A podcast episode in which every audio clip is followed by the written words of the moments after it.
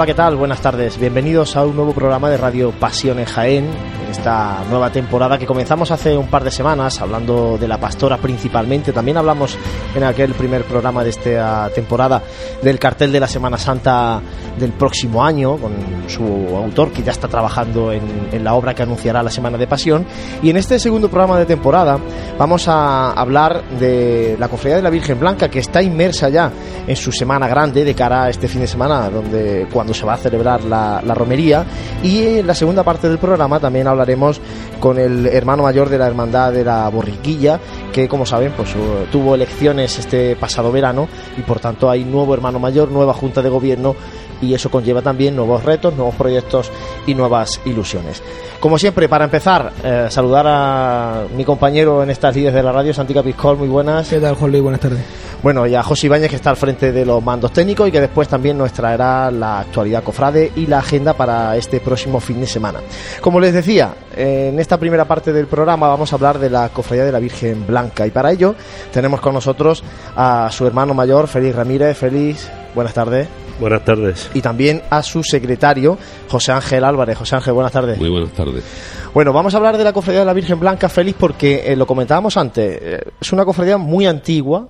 Hay registros en el Archivo Histórico Diocesano de Jaén de 1527, pero sin embargo es una gran desconocida sobre todo de cara a, al cofrade más joven, ¿no? A ese cofrade en el que nos incluimos nosotros de 30 años hacia abajo. Vamos a presentar a la cofradía. Contadnos un poco cómo estáis viviendo esta semana, que es la Semana Grande de la Virgen Blanca. Pues hemos empezado, empezamos ayer, miércoles, con el tridu. Pues sí, como bien dice, un poco desconocida por la gente de Jaén, pero yo creo que es por la distancia que hay que une Jaén con el, donde está la ubicación de la Virgen Blanca.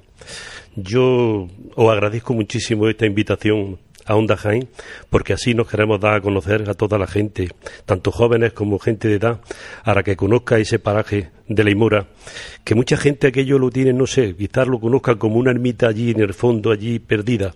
Pues no, es una ermita muy bonita, que tiene un paraje precioso, con unas vistas preciosas desde allí, y yo creo que eh, yo invito a toda la gente de Jaén para que vaya estas mañanas que van andando, que he visto correr y tal, pues que se acerquen por aquí, por aquellos lugares y que vean no solamente aquella imagen tan bonita que tenemos, esa talla tan preciosa que tenemos, una talla de mujer ¿eh? y, la ermita que hay preciosa del año 1527 y que vea el paraje. Y yo creo que sería un paseo para ellos, ¿eh? aprovechando un poco esto que ahora andamos todos para quedarnos un poquito más delgados pues que se acerquen a ese lugar y, vean a, aquello que yo creo que les van a gustar, les van a encantar, porque aquello es un espacio que hasta los niños pueden jugar por allí, supuesto que está todo vallado y no tiene peligro alguno. Vamos a situar a la gente, ¿dónde está la...? porque la, la cofradía tiene como no dos cabezas, sino dos partes, ¿no? Estáis en la sede parroquial Santa María Madre de la Iglesia, en el barrio de la Fontezuela, pero eh, la ermita está en el Pago de la Imora. Vamos a situar a la gente donde está la ermita exactamente, porque aquello es una zona residencial. ¿Cómo se accede por allí? Contarnos un poco para que, para que, el que, que, quiera incluso pueda ir este domingo a la, a la romería.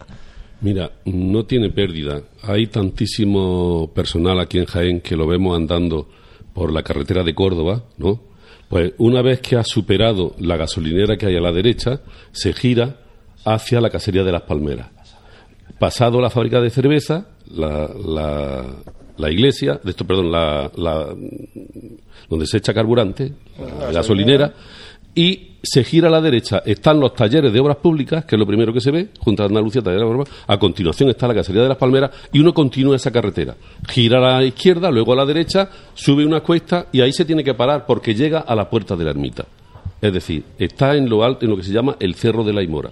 Casería de las Palmeras, la dejamos a la izquierda y continuamos y llegamos a un paraje precioso que no lo voy a describir otra vez porque Félix ya ha dado suficientes pistas sobre lo, lo, bonito, lo encantador y lo maravilloso de aquello. Y voy a ahondar un poquito en lo que ha dicho Félix. Mm, indudablemente, mm, todas las vírgenes de todas las cofradías mm, es la Virgen, es la Virgen. La Virgen Madre de Dios solo hay una. Pero cada talla tiene su sentimiento, una de los dolores. Nuestra Virgen es una Virgen, una talla de mujer joven, tremendamente femenina, con su, con su mm, ropaje que le cae pegado al pecho, la pierna al viento, el ropaje entra, entonces ves una, una mujer tan joven, tan guapa, tan, no sé, que, que no parece, no parece una virgen tan, vamos a llamarla tan en el sentido de coronada con toda la ropa. No, no, ella está sencilla, sencilla, sencilla en su talla de, de, de su material natural y es una preciosidad. Entonces, es un paseo corto. Bueno, contadme un poco eh, y vamos a contarle a los oyentes qué tenemos esta semana. Había empezado ya con el triduo ayer, hoy segundo día de triduo en Santa María Madre de la Iglesia. Los cultos son allí, ¿no? En la parroquia. Y eh, de cara a lo que queda, ¿qué tenemos, Félix? Bien, como bien dices, tenemos una talla pequeña, una réplica de la Virgen Blanca que hay en la ermita, tenemos en Santa María Madre de la Iglesia, porque la otra talla grande no la movemos para nada temerle a moverla podemos ocasionarle cualquier perfecto algo por lo tanto no la movemos del lugar donde se encuentra. Eh, eh, tenemos los cultos, como hemos dicho, como he antes bien, bien hablado, que es el, trido, que es miércoles, jueves y viernes. Y luego ya nos vamos, nos dirigimos ya a lo que es la, a la Imora, lo que es allí la ermita, y tenemos viernes, sábado y domingo. Una pequeña verbena, por eso decimos romería fiesta y romería tenemos la primera, una pequeña verbena que hay allí, allí hay un chiringuito, allí se puede, hay veladores, allí se puede estar, allí se disfruta de un aire, el, el mejor aire que entra Jaén, que entra por la parte de Torre del Campo, de Torre del Campo entra por allí, con que es aire puro. Se está gustísimo, como hayas, como sea una noche tranquila sin viento, aquello se está extraordinario.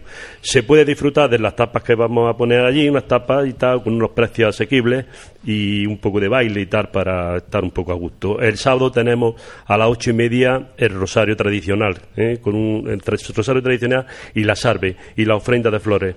Luego esta cofradía obsequia a todos los visitantes que nos visiten el ponche jaenero, ponche jaenero. La gente dice, ¿qué es el ponche jaenero? Pues ponche jaenero es vino con un poquito de agua, eh, azúcar y melocotón. Y obsequiamos a todas las personas que nos visitan con un ponche tradicional. Seguimos el segundo día de verbena y vamos a la fiesta mayor que es el domingo. El domingo, como de costumbre, ya llevamos muchos años, a las nueve de la mañana, el tradicional desayuno, el ochillo con el chocolate. Se da el ochillo con el chocolate a partir de las nueve de la mañana hasta las diez a las 11 empieza lo que es la misa, la Santa Misa, por nuestro párroco y capellán, la preside. Hemos hecho una estructura preciosa, ¿eh? una estructura, un altar muy bonito y todo rodeado de maceteros y de flores. Aquello se está gustísimo aunque haga sol, porque tenemos un sombraje precioso. Y después de la misa, pues sacamos a la Virgen y le damos una vuelta por aquellos chalets, por aquellas casitas que hay por allí, para que los vecinos puedan contemplar la, pequeña en la calle y bendiga su domicilio. ¿Eh? Y posteriormente, después de esta, visita que hacemos a las casas con la Virgen, hasta llegar hasta la casería Las Palmeras, la volvemos para atrás y la, llevamos directa. no, la llevamos a su iglesia, se queda allí hasta otro día y entonces pues ese día que hacemos de convivencia y la tradicional paella y todas estas cosas que se hacen después de este día, de este evento tan bonito. Día de romería. Santi. Con respecto a, bueno, ya hemos estado ahondando un poquito en la historia de la, de la cofradía, pero en el día a día, en la, en la actualidad, ¿en qué, ¿en qué estado se encuentra? Número de cofrades, vida de hermandad, cosas que se realizan también no solamente en el fin de semana de la romería y el previo, sino durante todo el año. ¿Qué podéis contarnos? Te agradezco que me hagas esta, esta pregunta, porque es lo que hemos hablado antes. La ermita, por encontrarse en el lugar donde se encuentra, no podemos tener abierta todos los días, porque tememos a que hay vandalismo y todo esto. Entonces, por lo tanto, hay que tener un horario, un horario y vigilado. Por lo tanto, lo tenemos los horarios todos los domingos de 10 a 1 gracias por haberme recordado esto porque no habíamos dado el horario. está muy bien para que todo aquel que este. quiera, como decía antes José Ángel, pues bueno, uno se da un paseo por la mañana un domingo y puede ir a la ermita y se va a encontrar la ermita abierta, ¿no? Pues sí, de día a uno lo tenemos abierto todos los domingos.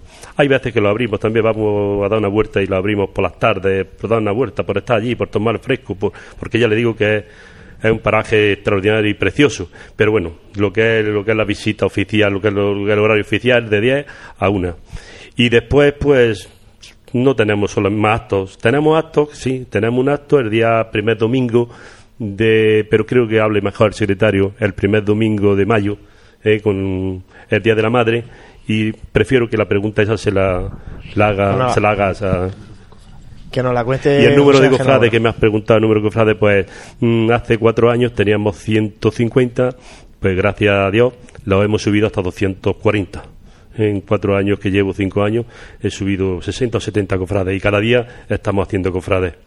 Cada día, gracias a Dios, estamos haciendo cofradías, estamos haciendo cofradías, ¿eh? que es lo importante, hacer cofradías, hacer cofradas, hacer cristianos y, y que vaya la gente, vaya la gente y nos visite. Hay 250 cofrades. Yo llevo la secretaría de la, de la cofradía, pero yo lo veo a Feli hacer muchos números. Hay que hacer números, no te creas que se costea eh, hay donaciones y hay otras otras entradas que son las que cumplimentan el, el, que esté la ermita tan bonita y, y con y, cada día mejorada, ¿no? Porque aquello está maravillosamente puesto. Me preguntaba. En cuanto a la vida de hermandad, acto que también se celebra durante el año, que no se centra. mayo. Mira, hay un acto anual que ya tiene su tradición y que es el Día de Jaén Solidario en el paraje de la ermita.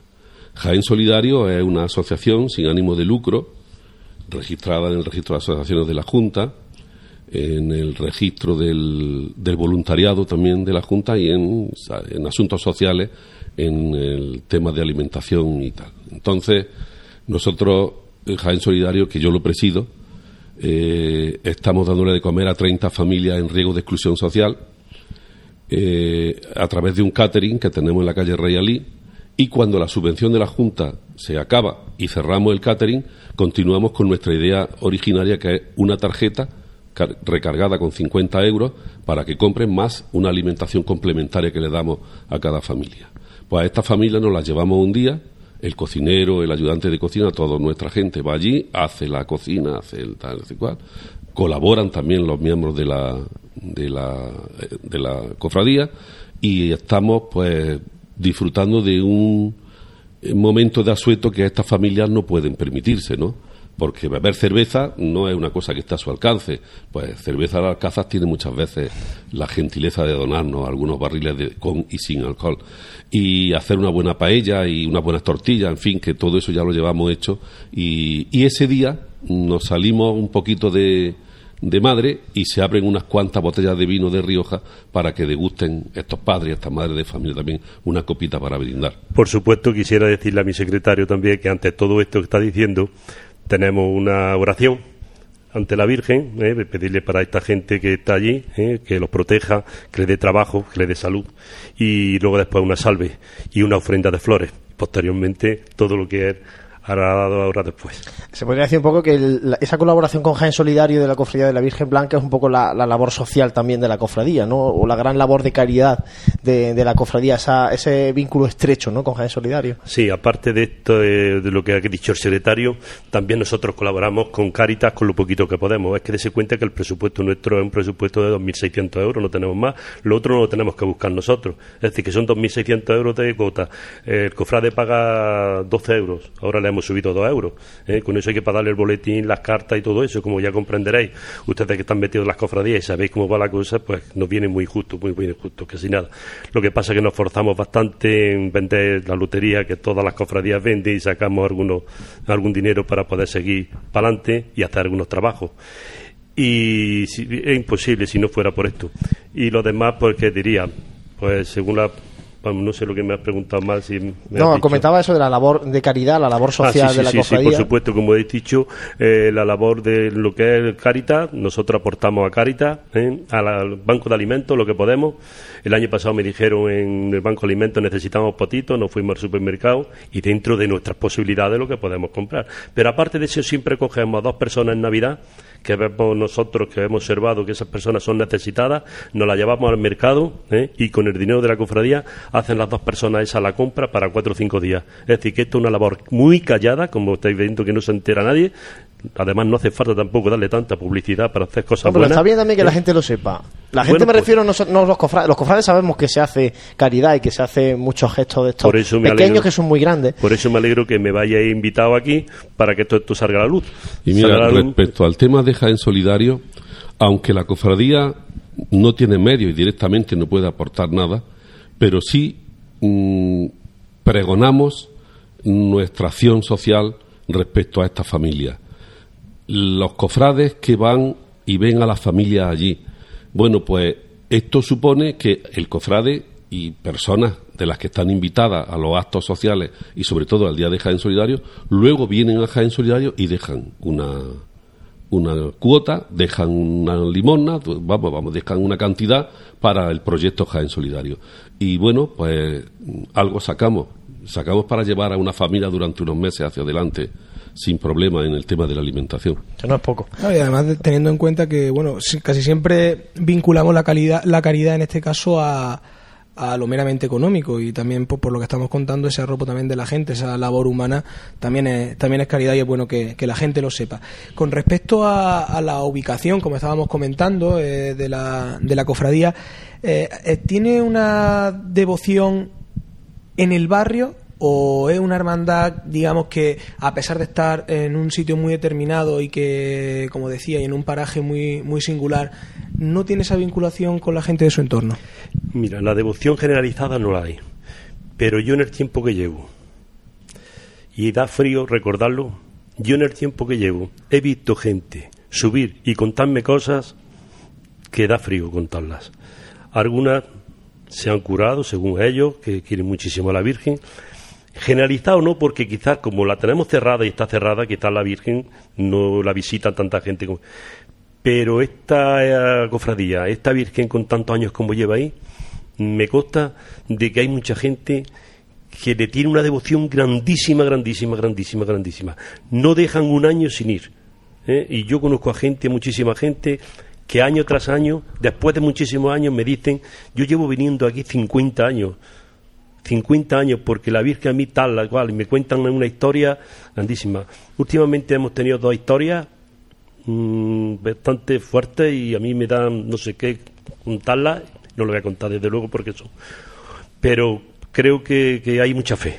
Hay mucha fe en esta Virgen, ¿eh? tiene mucha fe en esta Virgen. Feli, y en el cambio de parroquia, porque eh, lógicamente la parroquia es nueva, es muy nueva, antes de dónde estabais. Porque date cuenta que la, la, cofradía, la parroquia, la cofradía se va acercando a la Se va acercando a, la, a la parroquia más cercana. Por lo tanto, se empezó en la Magdalena, Santa Isabel, Santa Cruz, María Magdalena en Negraneje y ahora en allá donde está ahora mismo ubicada que es la casilla de Juan León, como bien decimos aquí en Jaén, aquella, aquella parte. Que ya no hay más, más para allá. Ahora mismo yo creo que no lo vamos... Lo que te decía, porque habéis pasado por varias parroquias, la cofradía ha pasado a lo largo de su, de su historia más reciente por, por diferentes parroquias, acercándose al pago de la Imora. En esta última, eh, la filigresía de la parroquia cómo está vinculándose con la cofradía. No sé si, si la gente del barrio de las Fuentezuelas, que lo que también preguntaba a Santi, está arropando a la cofradía o es consciente de que hay una cofradía de gloria, al igual que hay otra también de pasión. Yo, como yo voy a dar mi, mi, versión, si mi hermano mayor me lo permite.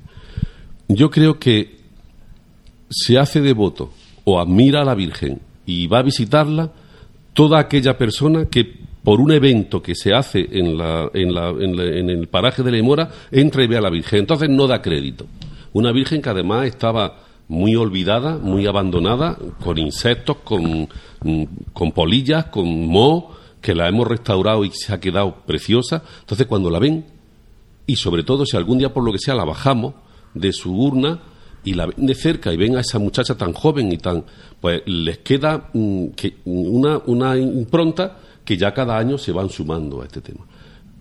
Que haya una vinculación muy directa de los feligreses de esa zona de la parroquia con la ermita, pues mm, no. Somos los de la ermita los que bajamos a la parroquia a cumplir con nuestra, eh, vamos a llamarle sede canónica, que es donde tiene que estar la, la, Virgen o, o instalada la, cofradía, y, y luego subimos a la ermita y bueno, pues si un día invita, ejemplo, se invita a la comisaría de policía, va el comisario, van jueces, van abogados, van los concejales del ayuntamiento, pues poco a poco lo ves que van apareciendo por allí los domingos, que vienen a la, a la, a la verbena, que vienen otro año, que van. Entonces, eso es lo que va sumando. El que se asoma a la, al paraje de la Imora, repito, carretera de Córdoba, pasamos la fábrica de cerveza, pasamos la gasolinera, a la derecha, hacia la casería de las Palmeras, continuamos esa carretera y desembocamos en la, en la ermita, todos los domingos de día a una, que vaya y entre y vea la ermita tan sencilla, tan, tan histórica, pero a la vez tan sencilla, y la Virgen allí tan niña y tan mirando con su niño en el brazo, y yo creo que un impacto le causa. Bueno, pues vamos a animar a la gente a que, como mínimo este domingo, que es la romería, si todo acompaña, si el tiempo acompaña, que se acerque a, a vivir la romería de la Virgen Blanca, o incluso el sábado o el viernes que estáis de verbena y que estáis de, de, de fiesta, pero una fiesta de hermandad también, ¿no? Que muchas veces se asocia la romería al sentido más festivo y no hay que olvidar que así también se hace hermandad, se hace convivencia. Sí, ahí está el carácter de cada, de cada hermandad y por eso ahora, pues, en esta época intentamos dar ese sitio a las hermandades de gloria que, como siempre comentamos, son quizá las, las grandes desconocidas de, del mundo cofrade de Jaén y que, por supuesto, pues tienen otra forma de ser, otra forma de vivir, pero que no dejan de, de, de, de ser ese vínculo cristiano y, y cofrade. Bueno, pues eh, Félix Ramírez, hermano mayor de la Cofradía de la Virgen Blanca, muchísimas gracias por haber estado este ratito aquí con nosotros en la radio. Pues muchas gracias, Onda Jaime. Te estáis haciendo una labor extraordinaria, inmensa. Yo veo siempre, porque de verdad mm, conocemos todo lo que conocemos de Jaime y todo lo que hay, gracias a vosotros, en ese informativo, en esas informaciones que nos dais tan perfectas y tan buenas. Y os espero por allí, os invito por allí y allí estamos. Muchísimas gracias, José Ángel Álvarez, Nada, a vuestra secretario y disposición. presidente, y felicitar también por la labor de Jaén Solidario, por supuesto. Nada, a vuestra disposición. Bueno, pues esta, hasta aquí la primera parte de este programa de Radio Pasión en Jaén, hablando de la Cofradía de la Virgen Blanca. Recordamos, este fin de semana están ya de triduo y este fin de semana la fiesta grande en el paraje de La Imora. Vamos a hacer un breve alto, aunque se me pasaba, Santi, y me vais a disculpar porque había una pregunta de los oyentes porque hay eh, nos han llegado preguntas de los oyentes recordamos que hay nos mandan preguntas a través de correo electrónico de Facebook de Twitter. Hay una concreta para la Virgen Blanca y sí que os voy a pedir eh, que nuestro compañero Santi la traslade y podéis responderla en la medida que se pueda. Sí, Alberto a través de Facebook nos plantea, ¿no? Si esta cofradía de la Virgen Blanca se ha planteado salir por la tarde. Y también si, al- si se ha planteado recorrer su barrio, Azar, Fuentezuelas, para darse a conocer un poquito más entre lo que hablamos, esa feligresía de, de su entorno. Pues por la tarde yo lo hacía. Anteriormente, antes de, un poquito antes de ser hermano mayor, sí, unos dos cuantos años, ya salía por la tarde. Pero pudimos observar que la gente, después de todo el domingo por la mañana allí, mm, y primero estaba lo que era el asunto de comida y bebida, mm, no había suficiente gente y veíamos que no, que no. La Virgen es antes y la bebida después y la comida después. Por lo tanto, así lo hicimos, así estuvimos hablando en la Junta de Gobierno y creo que lo hemos acertado porque no es lo mismo a las 12 de la mañana que a las 5 de la tarde. Y por eso fue el cambio. De sacarla por la calle, pues de sacarla de la calle nos estamos metiendo en muchas profundidades, porque date cuenta donde tenemos la ubicación arriba y sacar la Virgen. Le hemos, hace dos años, tres años, perdón, tres años, que salió la Virgen de la parroquia. Salió de la parroquia, gracias nos acompañaron 16 cofradías de Pasión y Gloria, banda, el ayuntamiento al completo, la corporación y bastante gente. Bastante gente, hablo, mm, que se invitó oficialmente, pero el barrio parece ser que es muy temprano, no se levanta tan temprano el barrio a las 10 de la mañana, con que vamos a dejarlo entonces que sigan descansando y vamos a seguir conforme estamos. Muy bien, bueno, pues ahora sí, yo trasladada la pregunta del oyente, muchas gracias a Félix y a José Ángel por haber estado con nosotros en esta primera parte del programa. Vamos a hacer un mínimo alto para la publicidad, escuchamos un poquito de música, cofradía, y enseguida volvemos aquí en Radio Pasión en Jaén. Desde 1886, Tejidos El Carmen ofrece la más amplia gama de telas, encajes o mantillas con la calidad y calidez de uno de los comercios más castizos de la ciudad. Además, confeccionan todo lo necesario para hermandades, desde túnicas nazarenas a doseles para culto. Un establecimiento cofrade al servicio de los cofrades. Tejidos El Carmen, Bernabé Soriano 22.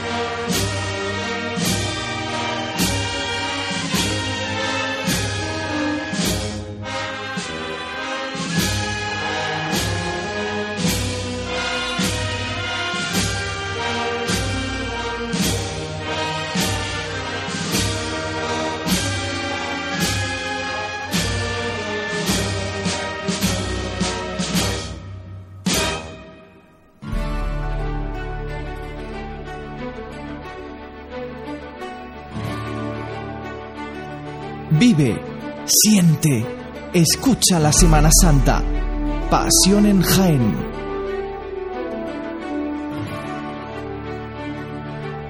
Tras escuchar Virgen de la Paz de Pedro Morales, ahora tiempo para las noticias y la agenda. José, vamos a repasar eh, la actualidad cofrade de estos últimos días, que bueno, han traído algunas cosas, entre ellas pues la, la procesión suspendida por desgracia de la pastora.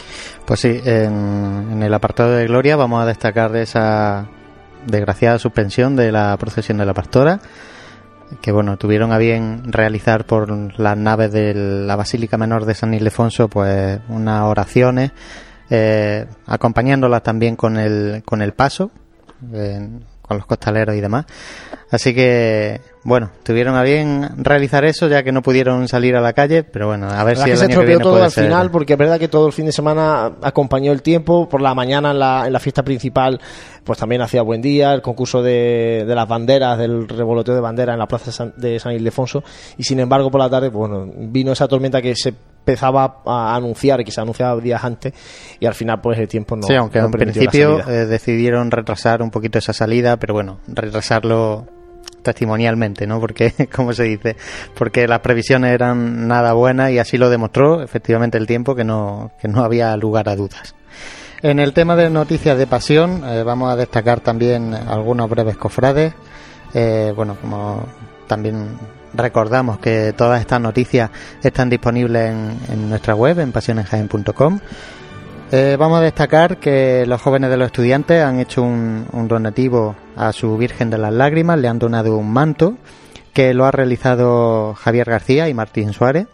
También vamos a destacar eh, una cosa que comentaremos en, en, breves minutos, que la Veracruz ha solicitado eh, una procesión extraordinaria por el 475 aniversario fundacional. Comentaremos en el tiempo de tertulia, creo, largo y tendido sobre, sobre esta decisión, a ver si, si puede llevarse a cabo. Que la agrupación, en el tema de las bandas, la, la agrupación musical de la estrella ha, renovado su contrato con la cofradía El Resucitado. Que eh, la amargura ha repartido 1.200 prendas de ropa y 100 kilos de productos infantiles. Es su pequeña ayuda que llaman por los pequeños despojados. Esas medidas como estas eh, son necesarias en el día de hoy y, y, está bien también destacar esa labor de las cofradías como han, así han hecho también los, los compañeros de la, de la Virgen Blanca solamente apuntar antes de la agenda, bueno, que estos días, con la celebración de la exaltación de la, de la cruz y la festividad de la Virgen de los Dolores, pues ha habido multitud de cultos en, en muchas de las hermandades de, de pasión de, de, la ciudad de Jaén, incluso algún rosario de la Aurora como el de la Virgen de los Dolores de, uh -huh. de la, hermandad, de la parroquia de, de, San Juan. Y bueno, pues destacar también esos aspectos. Y en lo de banda, solamente la cosita, el, ese proyecto de la banda de la lanzada, que bueno, es un proyecto, ya veremos a ver en qué queda, ¿no? Pero bueno, eso, todo eso se puede leer en pasionenjaen.com. Lo que sí vamos ahora es hablar del de, eh, fin de semana que tenemos por delante, Cofrade, porque hay muchas cosas. Ya hemos hablado algunas con de la Virgen Blanca, que es el fin de semana de la Virgen Blanca este, pero bueno, hay algunas cosas más. Vamos a destacar algunas de las cosas. Seguro que se nos olvidan, como siempre vamos reponiendo la agenda, también disponible en los dispositivos móviles para, para que podáis eh, estar al día de todo lo que se va realizando en la ciudad de Jaén. Así que, bueno, como ya hemos comentado, también eh, mañana es el último día del triduo de María Santísima Reina de los Cielos en la parroquia de San Miguel, que se está celebrando a las siete y media de la tarde. Será un besamano el día 19 en, y el 20, el besamano de María Santísima Reina de los Cielos también, en horario el día 19, a ver si no me equivoco, de 5 a 9 de la noche y el, el día 20 será eh, de 10 de la mañana hasta las 9 de la noche, también en la parroquia de San Miguel. Como decíamos, eh, mañana también el último día del triduo de la Virgen Blanca a las 8 de la tarde en Santa María Madre de la Iglesia. El día 19 en la ermita de la Virgen Blanca será la ofrenda eh, a las 8 y media de la tarde y ya el día 20 a las 9 de la mañana será la fiesta mayor en la ermita y a las 12 será la procesión. Ya nos lo han comentado, así que está todo el mundo invitado. Y en otras cosas también, el día 19 a las 9 de la noche, una cena benéfica que tiene la Cofradía de la Estrella y el día 20, el domingo, a las 9 de la mañana y desde el Polideportivo de las Fuentezuelas eh, va a dar comienzo la primera quedada de mountain bike que organiza la Cofradía de la Veracruz. Así que, bueno, también fin de cargadico de, de cosas. De todo un poco, de cultos, de actos más lúdicos, también actos deportivos, en definitiva, bueno, mucha actividad en este fin de semana. Ya saben que tienen disponible la agenda en nuestra web en www.pasionesjaen.com. Bueno, pues hasta aquí la, el repaso a la actualidad y a la agenda. Vamos a hacer un mínimo alto. Enseguida volvemos con la segunda parte. Tenemos ya por aquí en el Hotel Sagüen al hermano mayor de la borriquilla, David Fernández.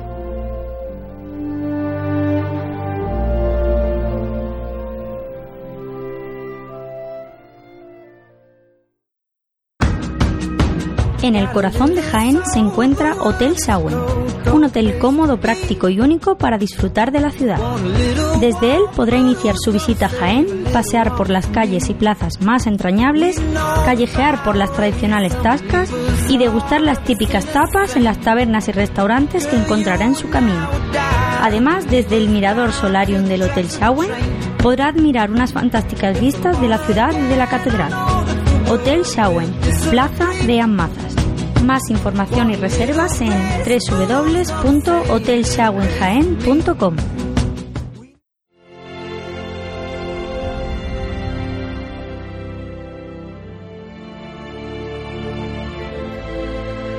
Continuamos en Radio Pasión en Jaén, desde el Hotel Sagüen, a través de Onda Jaén Radio en el 106.0 de la frecuencia modulada y a través de nuestra web www.pasionenjaén.com. Y en esta segunda parte del programa, después de hablar de la Virgen Blanca, conocer la actualidad y la agenda cofrade de este fin de semana, vamos a hablar con David Fernández, que es el hermano mayor de la borriquilla. David, buenas tardes y bienvenido. Buenas tardes, un placer estar aquí con todos vosotros. Bueno, ¿por qué llamamos a David? Pues porque hubo elecciones en la hermandad de la borriquilla. Yo le digo siempre borriquilla porque es como la gente la conoce, aunque sea salud y paz. Y, pero bueno, No, es la borriquilla de siempre. es la borriquilla de siempre, David. Bueno, pues eh, decía, hubo elecciones eh, el pasado mes de junio y hubo cambio en la, en- al frente de la hermandad. En este caso, David ha tomado el mando como hermano mayor. Eh, ¿Ha podido descansar el hermano mayor después de asumir el cargo justo de cara al verano? Que va, todo lo contrario. Ten en cuenta que nosotros fuimos, bueno, las elecciones fueron el 28 de junio, hemos contado con muy poco margen de cara al inicio del curso cofrade, con lo cual todo el mes de julio, agosto ha sido ir de aquí a allá intentando, pues bueno, eh, sentar las bases de la, hermandad, sentar pues eh, qué personas son las que van a formar parte de la Junta de Gobierno y bueno, un poco poner todo en orden de cara al inicio del curso cofrade que será en el próximo mes. ¿Y está ya todo en orden o no? Está todo en orden ya. Bueno, ¿y por qué decide David dar el paso un cofrade joven, aunque de larga trayectoria y, eh, y sobre todo también la hermandad de la borriquilla, ¿no? De ascendencia familiar? ¿Por qué decide David dar ese paso de, de ponerse al frente de la hermandad? Bueno, pues mm, básicamente porque, como tú bien dices, yo llevo toda mi vida en, el- en la hermandad. Yo eché los dientes allí en, la, en esta cofradía, lo eché yo, lo echó mi hermano. Eh, en mi casa siempre se ha respirado ambiente cofradiero, ambiente de la hermandad de la borriquilla. Y bueno, pues eh, llevamos mucho tiempo con, con ganas, con muchas inquietudes, con muchas ganas de darle una impronta distinta a la hermandad y, y bueno, pues se planteó un poco la posibilidad de, de afrontar este reto. Entonces, ya te digo, eh, creemos que tenemos muchísimas cosas que aportar en la hermandad y ahí estamos, a ver si, si el Señor nos ayuda nos ayuda y, y bueno, pues sacamos por lo menos, con sacar la mitad de los proyectos que tenemos en mente, pues nos damos más que satisfechos. Y con respecto a esos retos que os marcáis después de, de ya, bueno, en este caso haber tomado posesión como hermano mayor, cuéntanos un poquito a qué se enfrenta David como hermano mayor y cuáles son esos retos principales que se plantea. Bueno, eh, nosotros queremos eh, mm, empezar a, trabajar pues de una forma muy sencilla. Eh, nosotros queremos establecer unas bases sobre las que sustentar a la hermandad. Eh, si, si la gente ha seguido un poco por nuestra trayectoria cuando decidimos presentarnos, creamos un blog y estuvimos un poco estableciendo cuáles son las, las premisas que nosotros establecíamos para para afrontar este, este reto. ¿no? Si la gente veía ese blog, eh, se dio cuenta de que nosotros no estábamos hablando de proyectos materiales, estábamos hablando un poco de, vida y hermandad.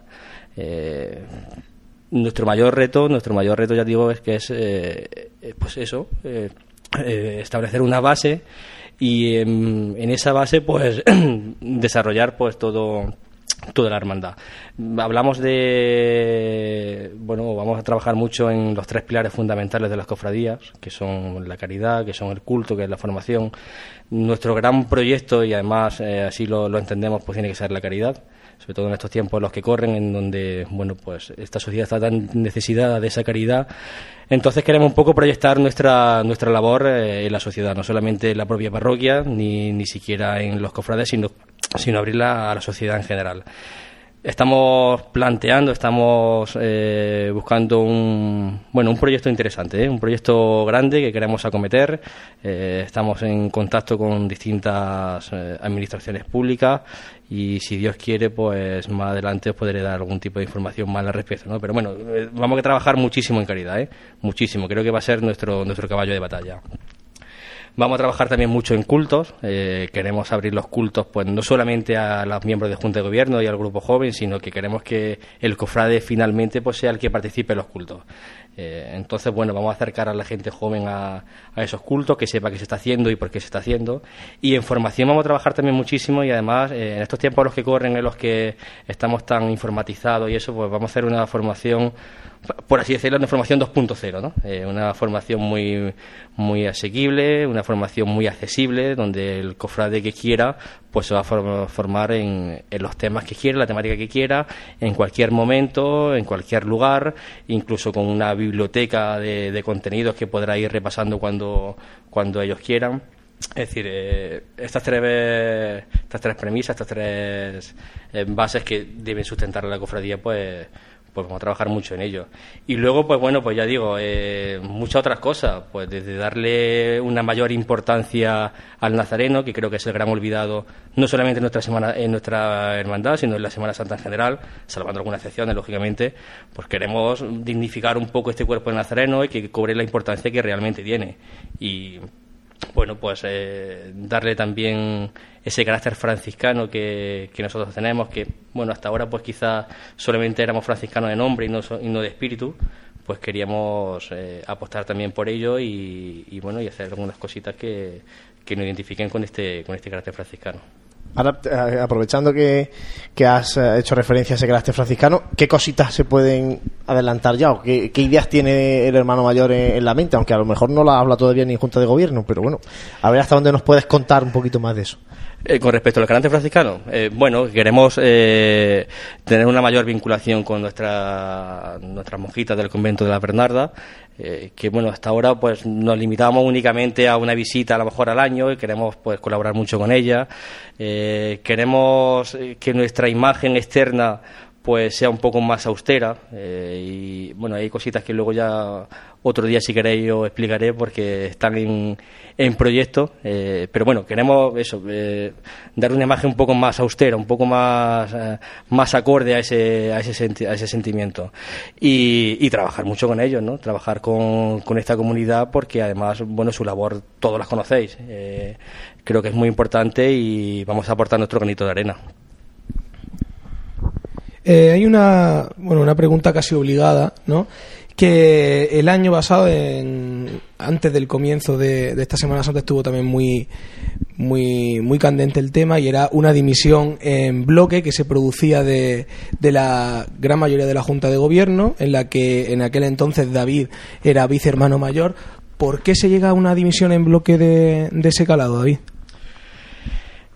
A ver, esto pasó el año pasado. Eh, la verdad que remover eh, hojas pasadas pues no tiene mucho sentido. No es algo pues que, que bueno pues de lo que la hermandad se tiene que sentir orgulloso.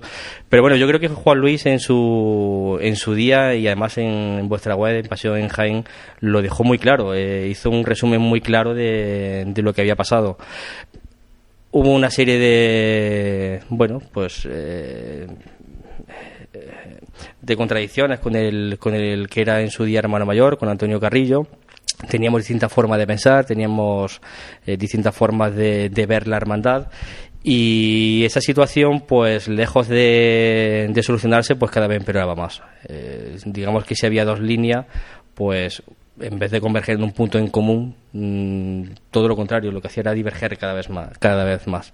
Entonces intentamos en todo momento solucionar esa, ese conflicto, eh, no fuimos capaces de hacerlo y bueno, pues tanto el administrador como yo, como yo que era vicehermano mayor, decidimos que si había un conflicto entre dos partes, quizás lo más eh, lo más interesante para la hermandad, lo más honrado para la hermandad era que una de las partes se retirara.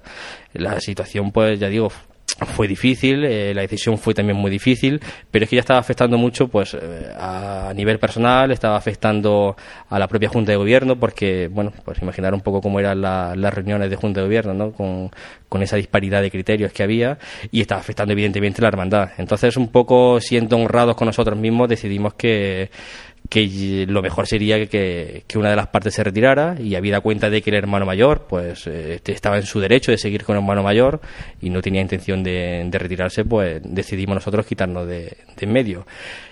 Evidentemente pues a ver toda decisión al final tiene una serie de efectos colaterales que al final pues lógicamente lo sufrió la, la propia hermandad pero a pesar de lo que pueda pensar la gente, créeme que fue la mejor decisión que tomamos y fue lo mejor para la, para la cofradía. David, ¿y desde aquel momento mm, pensaste ya que tenías que presentarte hermano mayor? Cuando, sobre todo, por, cuando eh, tomada la decisión aquella, ves cómo el resto de compañeros de la Junta de Gobierno también dicen me voy también, me voy con David o me voy de aquí también, ¿no? Sí, hombre, evidentemente el apoyo de, la gente de Junta de Gobierno ha sido crucial para que yo diera este paso, ¿no? Es verdad que esto rondaba en mi cabeza pues desde hace, desde hace ya algún tiempo, pero quizá aquella situación fue el detonante, porque no solamente aquella gente de gobierno, de Junta de Gobierno que, dimitió, pues me, mostró su apoyo, sino que muchísimos costaleros eh, me animaban además a dar este paso. Entonces, pues sí, sí, sí puede ser que fuera el detonante final que, hiciera que, que esté aquí sentado en, en calidad de hermano mayor. ¿Y han vuelto muchos contigo ahora o no? Han vuelto todos. Sí, sí, están todos los que estaban y, y además, bueno, eh, eh, es muy gratificante el, porque cuando estuvimos eh, viendo qué gente podría formar parte de la Junta de Gobierno, digo, es muy gratificante ver la acogida que, que hemos tenido, porque esta hermandad siempre ha tenido el problema de que, bueno, pues para gente, de, gente que quisiera adquirir un compromiso mayor y estar en Junta de Gobierno, pues era difícil encontrarla y teníamos Junta de Gobierno de 10, 13, 15 personas y la verdad que cuando empezamos nosotros a tantear a la gente para, para darle forma a este proyecto, pues un momento en el que tuvimos que cortar y decir, oye, ya está, es que no cogemos más, es que va a, vamos a llegar va a llegar un momento en el que no vamos a coger ni siquiera en la reunión, en, la sala donde hacemos las juntas, ¿no? Ahora mismo estamos 28 personas y bueno, pues eh, con gente que que formó parte de la anterior Junta de Gobierno y con gente que había participado en, en, otra, en otras candidaturas anteriormente, gente muy experimentada y gente que, que, bueno, pues que ya digo que en el momento en que se enteraron que yo iba a ser hermano mayor o que quería presentarme hermano mayor, pues me dieron su apoyo y, ya te digo, muy, muy, muy contento, muy contento porque la gente lo ha cogido con muchísima, con muy buena acogida, la verdad. Además, en las elecciones el resultado fue fue aplastante, la verdad. Permítame el calificativo. Una diferencia de votos que ahora mismo de memoria no me acuerdo, pero bueno, lo pusimos en, Pasión en Jaén. Sí, la, verdad es que muy contento además porque conseguimos que en la historia moderna de la hermandad, no sé anteriormente, ¿eh? pero en los últimos 20, 25 años, jamás en unas elecciones de esta hermandad había habido, había habido, ha habido tanta participación. Ten en cuenta que casi el 40% de los cofrades de pleno derecho fueron a votar, que eso para nosotros es algo, bueno, eh, impensable, ¿no? Y de ese 40%, pues ya digo, 135 mm, eh, personas decidieron que nosotros éramos la mejor opción, frente a las 18 que decidieron que, la otra candidatura era la, idónea. Entonces, claro, eh, aparte de estar muy contento, pues con una gran responsabilidad mm, porque bueno hay mucha gente que ha apostado por nosotros eh, hemos creado muchas expectativas en la gente y, ahora tenemos que, que responderle no eh, ya por quizás zanjar un poco el tema porque fue, eh, bueno, un, tema que incluso dentro de las redes sociales tuvo mucho mucho calado y además sobre todo más que no solamente ya hablando únicamente de lo que de lo que acontecía en la hermandad sino un debate que yo creo que se extrapolaba un poco más al mundo cofrade en general.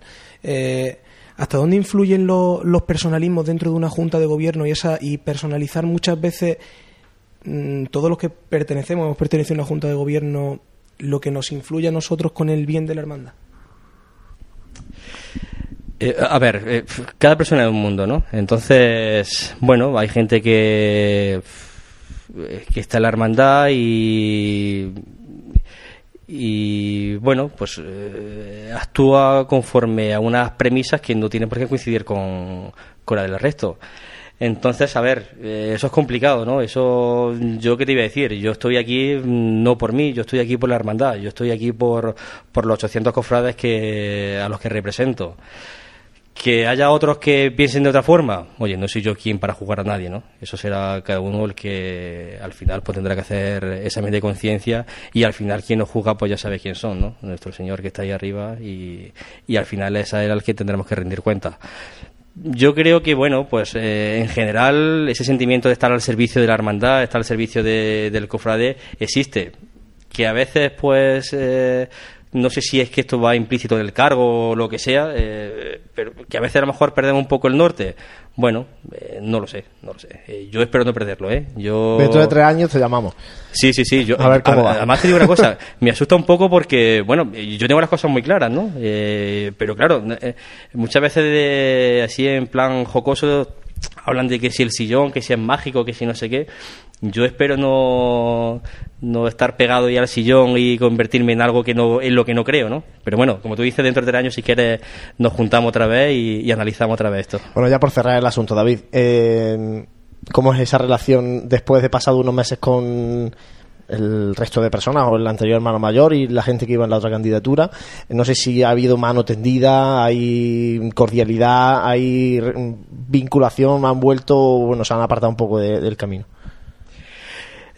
Bueno, eh, ten en cuenta que lo que lo que ocurrió en su día fue algo algo gordo, es decir, no te iba a decir que no hay ningún tipo de relación, pues que sí que la hay, pero bueno, mm, quizá el tiempo al final cura la herida y quizá a veces sea conveniente dejar que pase un tiempo para para que eso pues bueno pues se vaya olvidando y, y intentemos otra vez pues ser lo que lo que debemos ser no Eh, yo creo que, que bueno pues hay cierta cordialidad entre entre las partes pero pero bueno vamos a dejarlo un poco el agua correr y, y con el tiempo pues eh, supongo que la cosa volverá a su cauce Al final no dejamos de ser hermanos. ¿no?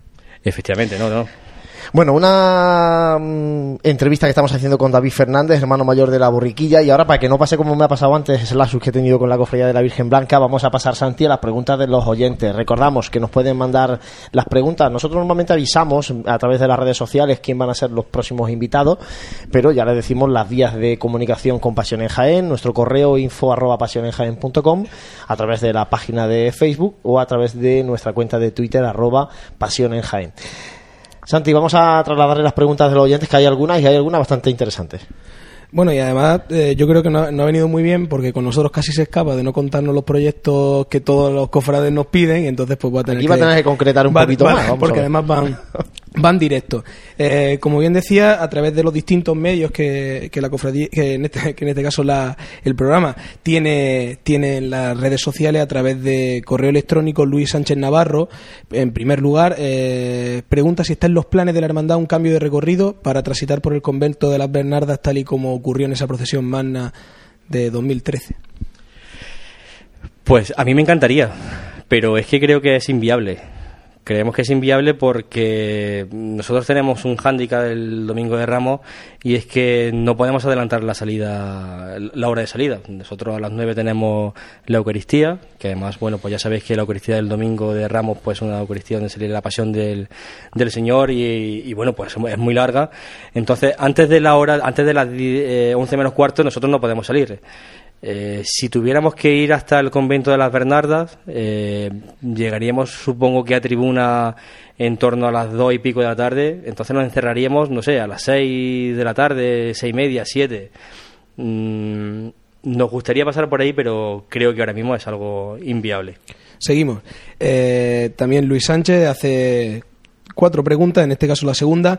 Eh, nos comenta que ambos pasos no están aún finalizados eh, en su conjunto y que en caso de poder realizar alguna adquisición patrimonial estos años, ¿cuál de los dos tendría prioridad? ¿El paso de misterio o el paso de palio?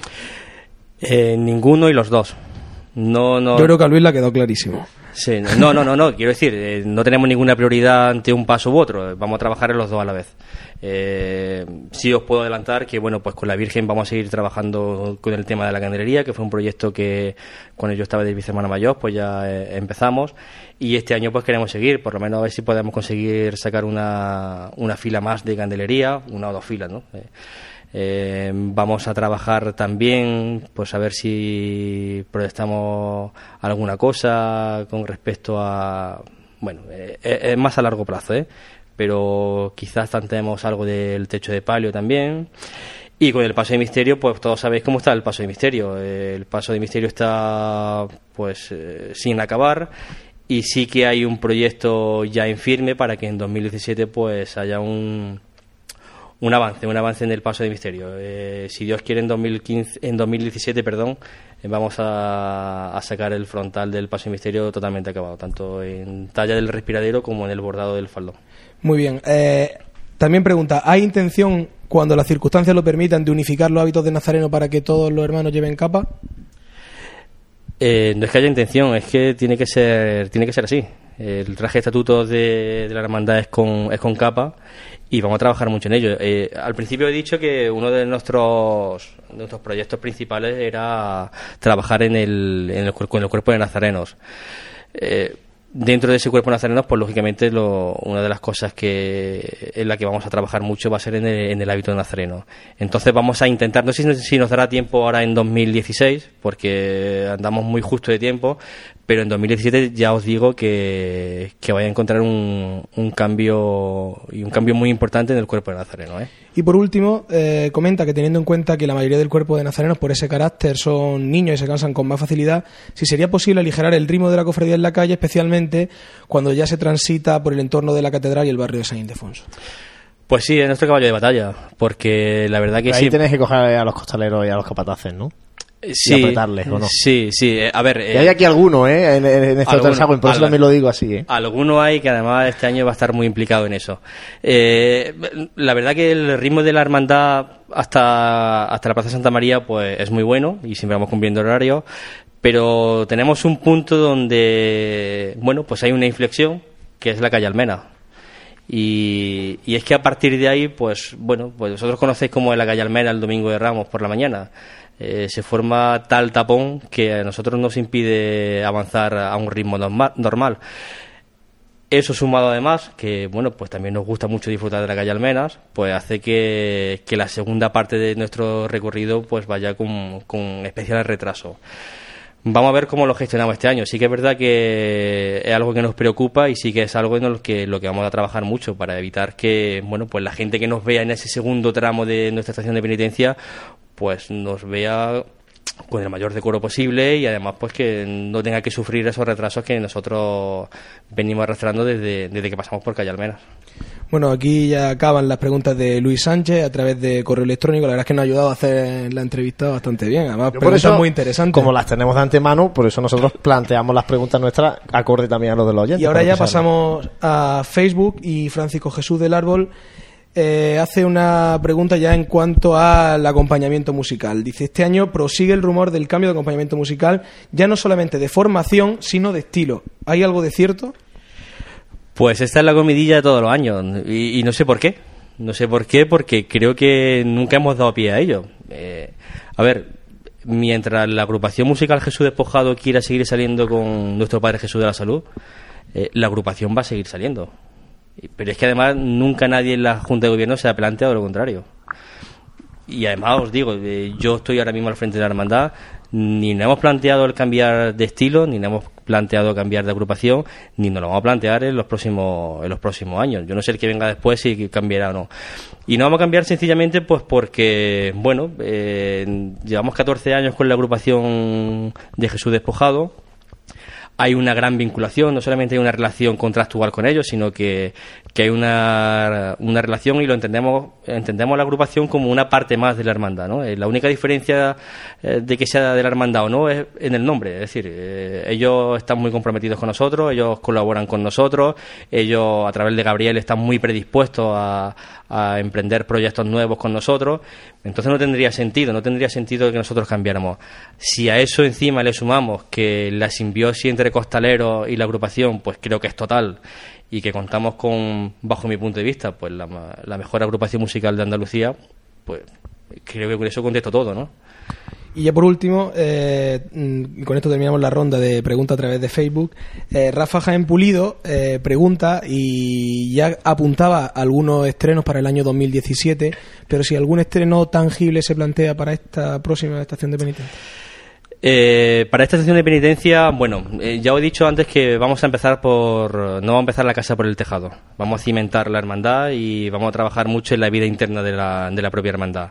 Pero bueno, evidentemente sí que vamos a hacer algunas cositas que, que se van a ver, eh, sobre todo en la estación de penitencia, que al final parece ser que es lo que, lo que más va esperando el, el cofrade de a pie, ¿no? La gente que, no, que nos contempla. Bueno, vamos un poco a, unificar criterios, vamos a tenemos un guion que, que teóricamente nos tiene que representar, pero que desgraciadamente, pues con el cambio de escudo que se hizo hace seis años, pues no nos representa como tal, porque lleva el escudo antiguo. Entonces, para 2016 va a salir el nuevo guion, que lo van a realizar pues Javier García y Martín Suárez. Vamos a cambiar también, pues, eh, todo el tema de, varas de la hermandad, porque siguen con, con el escudo antiguo de la, de la cofradía. Eh, ya os he dicho que nuestra intención es que en 2016 salga, pues, al menos una fila de candelería. Y, y bueno, y ya os digo que son pequeñas cositas. Bueno, eh, vamos a terminar también el, los servicios de paso de de los dos de los dos pasos, tanto el del misterio como el de la Virgen. Vamos a realizar los ropones de pertiguero del, del, del servicio de paso del misterio como, como el de la Virgen. Y son pequeñas cosas que quizás no sean grandes proyectos, pero que al final, bueno, pues creo que son, son importantes, son necesarios acometer. Y por último ya, David, eh, vía Twitter, eh, pero ya creo que la pregunta queda, queda contestada previamente, eh, volví a insistir en este aspecto de, del paso de, de, de Misterio, si tenía pensado dorar o platear. Eh, o se daba por finalizado. Ya le ha aclarado que, por supuesto, por finalizado no se da. No, no, no. Eh, proyecto... Es que, a ver, eh, el paso de misterio le queda mucho. Quedan los respiraderos, quedan los faldones que iban, iban bordados. Y con respecto a dorarlo o platearlo, bueno, el diseño inicial era dorar el, el paso y en principio no vamos a cambiarlo. ¿Que lo veremos o no? Pues no lo sé. Yo creo que no lo... en mi legislatura ya os puedo asegurar que no, a menos que el día 22 de diciembre tengamos un golpe de suerte, creo que en mi, en mi legislatura pues eh, no vamos a dar el paso porque, bueno, ya digo, no está ni siquiera terminado. Eh, primero tendríamos que acabar la talla y una vez que esté acabada, acabada toda la talla, pues ya plantearíamos pues las distintas opciones para, para intentar dorar el paso. Bueno, pues hasta aquí las preguntas de los oyentes, gracias a ti.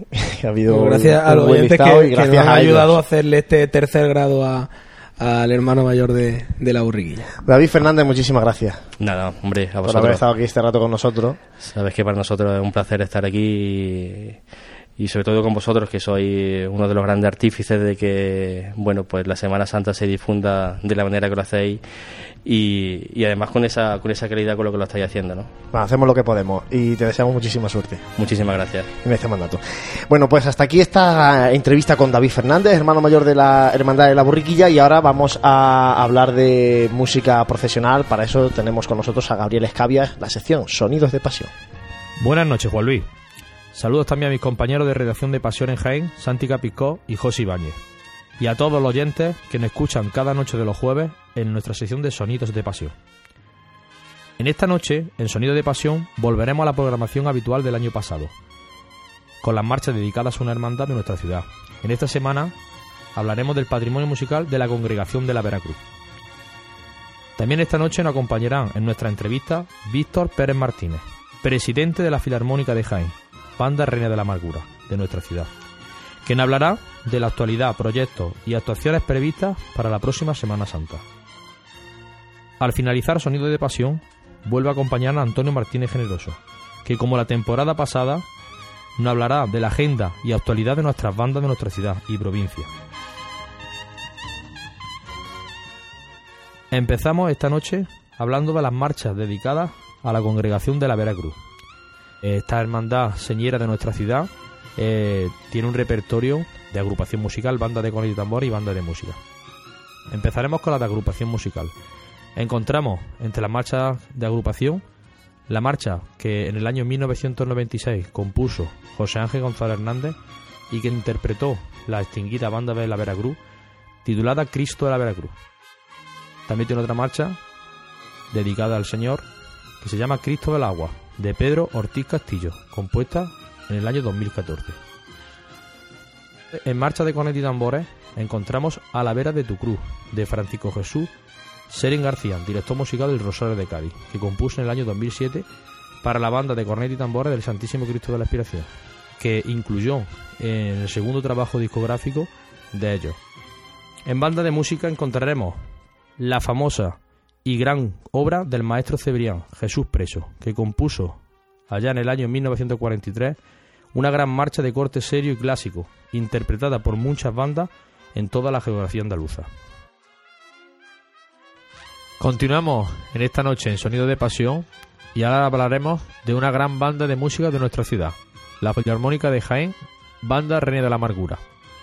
Para eso nos acompañará su presidente, Víctor Pérez Martínez, que hablará un poco de esta formación musical, de gran nivel. Muy buenas noches, Víctor. Buenas noches, Gabriel. Gracias por acompañarnos esta noche y en Sonido de Pasión. Y bueno, la primera pregunta que te queremos hacer para nuestros oyentes de Pasión en Jaén es eh, hablar un poco de la Filarmónica de Jaén, desde su inicio y su evolución. Bueno, pues como muchos de vosotros sabéis, eh, la Sociedad Filarmónica de Jaén nace bajo el nombre de eh, Asociación Juvenil Reina de la Amargura en el año 2003, junto con la colaboración de la propia hermandad y, de primer director tuvimos a don Francisco Arbona.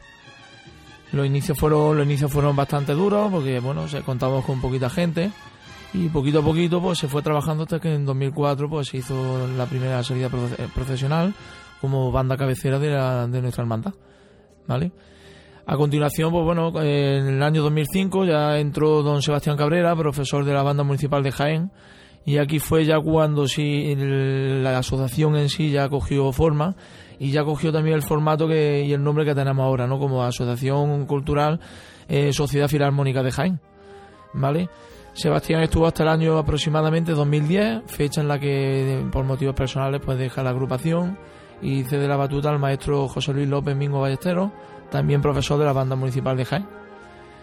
Junto con esto, tanto con Sebastián junto con, y con José Luis, pues la verdad que la banda evoluciona bastante bien a nivel de marcha de procesión y como no, pues también eh, como obra de diferentes estilos, ¿no? Paso doble, zarzuela, etcétera.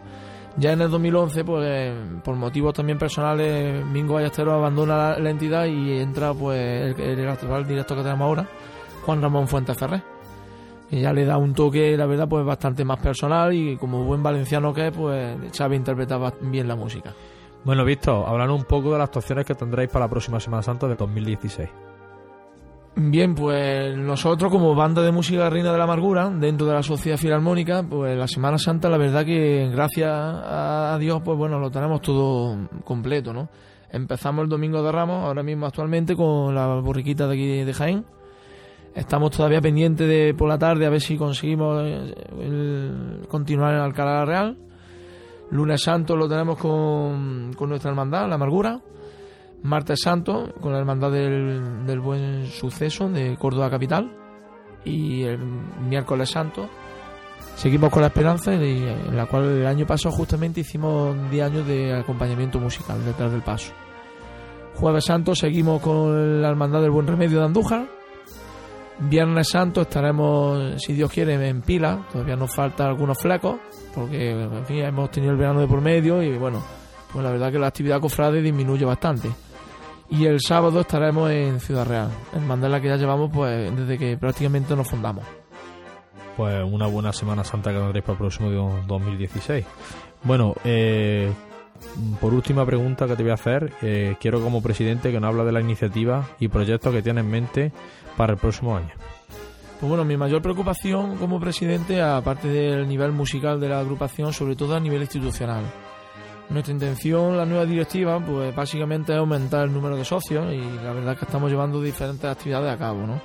Hemos firmado diferentes convenios con diferentes empresas de Jaén, eh, bastante, vamos, negocios bastante conocidos, como son el Óptica Mate de nuestra ciudad, los locales de ocio de An y Maza, eh, la agencia de viajes Trino Viajes, eh, la mercería de algodón y Centro de Estudio Andalucía 100. Con todo esto lo que se pretende es aumentar la masa social mm, y lógicamente pues a través de sus socios pues fortalecer la institución. Musicalmente, pues aparte de la Semana Santa, que es uno de nuestros objetivos, ya que básicamente la, banda de música vive de ello, pues es verdad que trabajamos en diferentes conciertos de diferentes estilos, ¿no? Entonces, por ejemplo, la próxima actuación que tenemos cerquita ya, que no tenga que ver con la Semana Santa, el 3 de octubre. Viajamos a Tomares, a un certamen de bandas de música de, estilo libre. Y vamos a interpretar obras de, diferente dificultad, ¿no?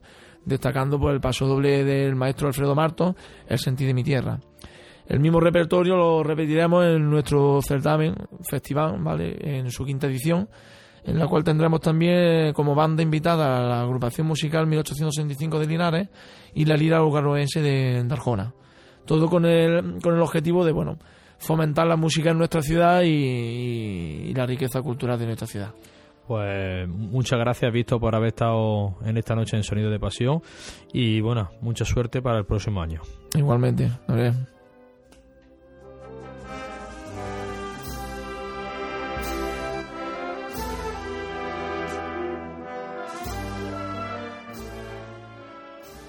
Bueno, pues llegamos ya casi al final de nuestro programa hoy de Sonido de Pasión.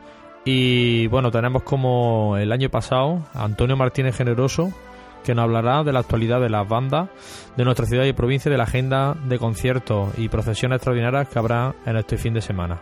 Muy buenas noches, Antonio. Buenas noches, Gabriel, y a todos los oyentes de Radio Pasión Jaén. Bueno, Antonio, pues háblanos de lo que nos espera este fin de semana. Pues bueno, sin duda el acto de más importancia de este fin de semana va a ser la magna jubilar egabrense que se realizará en la localidad cordobesa de Cabra y en el que tres bandas de nuestra provincia pues acompañarán a sendos pasos durante su recorrido.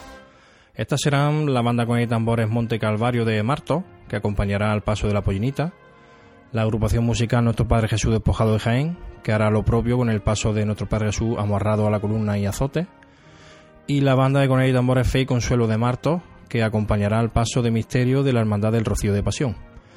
Cabe destacar igualmente que otras formaciones andaluzas participarán también en este acto, como son, por ejemplo, la agrupación musical Redención de Sevilla, la banda de Conel y Tambores Nuestra Señora de la Salud de Córdoba, o la agrupación musical Jesús Caído de Montoro, entre otras buenas bandas formaciones musicales que se darán cita este próximo sábado en Cabra para acompañar los diferentes cortejos profesionales de la magna jubilar gabriense que prácticamente eclipsa todos los actos de, este fin de semana. Bueno, pues muchísimas gracias Antonio por haber estado esta noche con nosotros y nada, nos vemos en el próximo programa. Gracias a ti y nos vemos en el próximo programa. Finalizamos Sonido de Pasión y recuerdo lo que será el próximo programa, en el que hablaremos del patrimonio de una hermandad de Jaén. En este caso será la Hermandad de la Expiración, que tiene un repertorio muy exquisito de esta gran hermandad. Tendremos un invitado en nuestra entrevista, como cada programa, y finalizaremos dando la actualidad de nuestras bandas de nuestra ciudad y provincia. Paso el turno a mi compañero Juan Luis Plaza. Muy buenas noches y nos vemos en el próximo programa de Sonidos de Pasión.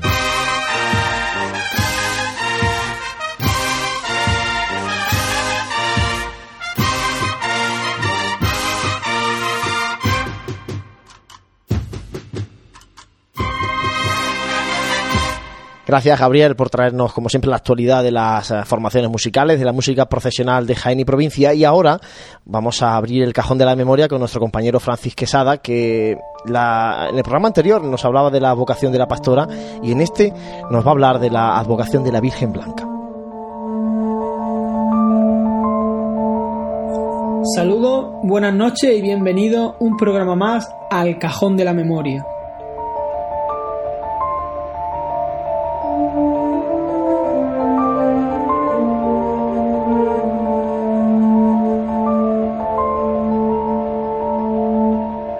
En primer lugar, quisiera agradecer a todos aquellos oyentes que nos habéis ido sugiriendo temas para tratar en esta sección, temas sobre los que hablaremos a lo largo de esta temporada.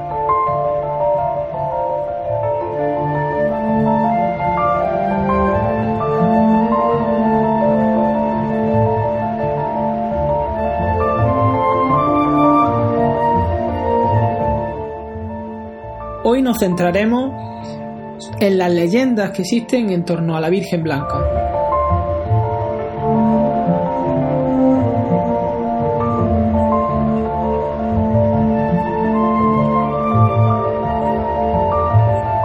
La devoción y el culto a la Virgen Blanca se extiende a lo largo de la geografía nacional, cobrando especial relevancia en ciudades como Toledo, León o Vitoria, en el caso de la capital del Santo Reino, la devoción a María en torno a esta advocación se remonta al siglo XV. Cuando tratamos de explicar su origen, nos vienen a la memoria dos leyendas que se han transmitido con el paso de los años de generación en generación. Todo comienza en un lugar rodeado de misterio, el paraje de la Imora. Dicho enclave cuenta con un manantial que dota a la zona de gran riqueza agrícola, Cuenta la leyenda que dicho manantial nació por las lágrimas de una mora que murió por amor al localizar el cuerpo de su esposo asesinado, de ahí su denominación. Hay dos leyendas que nos hablan de la aparición de la Virgen Blanca. La primera de ellas está recogida en el trabajo de María Amparo López Aranda y cuenta que hallábase un hortelano arando la tierra cuando se detuvo por un momento para descansar sobre una piedra. Al levantarse, se dio cuenta de que había una imagen de la Santísima Virgen labrada en alabastro. Tal fue la alegría que corrió a comunicar el hallazgo al resto de hortelanos, decidiendo darle culto en el lugar de la aparición. A la Virgen se la denominó Santa María la Blanca, por el color de la imagen, mientras que al cerro se le empezó a conocer como Peña de Nuestra Señora. La segunda leyenda la podemos encontrar en los escritos de varios autores jiennenses del siglo XVII, narrando lo siguiente. Encontrábase un labrador trabajando cuando por sorpresa golpeó con su azada un extraño objeto que se hallaba bajo la tierra. Con gran esfuerzo lo desenterró y lo extrajo. Se trataba de una campana. No había salido todavía de su asombro cuando se percató de que la campana contenía algo en su interior. Al cogerlo, descubrió que era una imagen de la Virgen María. Atónito, sin perder ni un segundo, le trasladó la noticia a los agricultores que había por los alrededores. Estos fueron rápidamente para comprobar que la noticia era cierta. Cuando llegaron, se encontraron con una imagen de la Virgen, que portaba una singular corona, motivo por el que decidieron llamarle Nuestra Señora de la Coronada. Del mismo modo, en el lugar de la aparición se construyó una ermita para rendirle culto y una torre que sirviera de refugio para los labradores durante las incursiones musulmanas.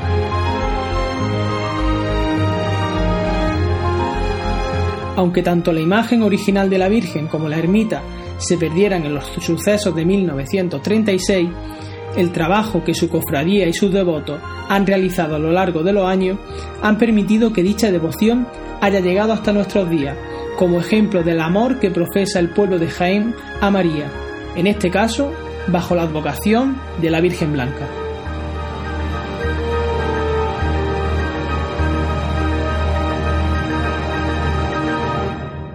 Tiempo ahora para la tertulia Radio Pasión Jaén en esta última parte del eh, programa. Y ya apuntábamos en el programa anterior eh, cómo se plantaba este curso Cofrade y lanzamos algunas eh, bueno, posibilidades que podían surgir y que hemos confirmado en estos últimos días a través de nuestra web como información y es, por ejemplo, la petición de la Congregación de la Veracruz para realizar una procesión extraordinaria con motivo del 475 aniversario fundacional.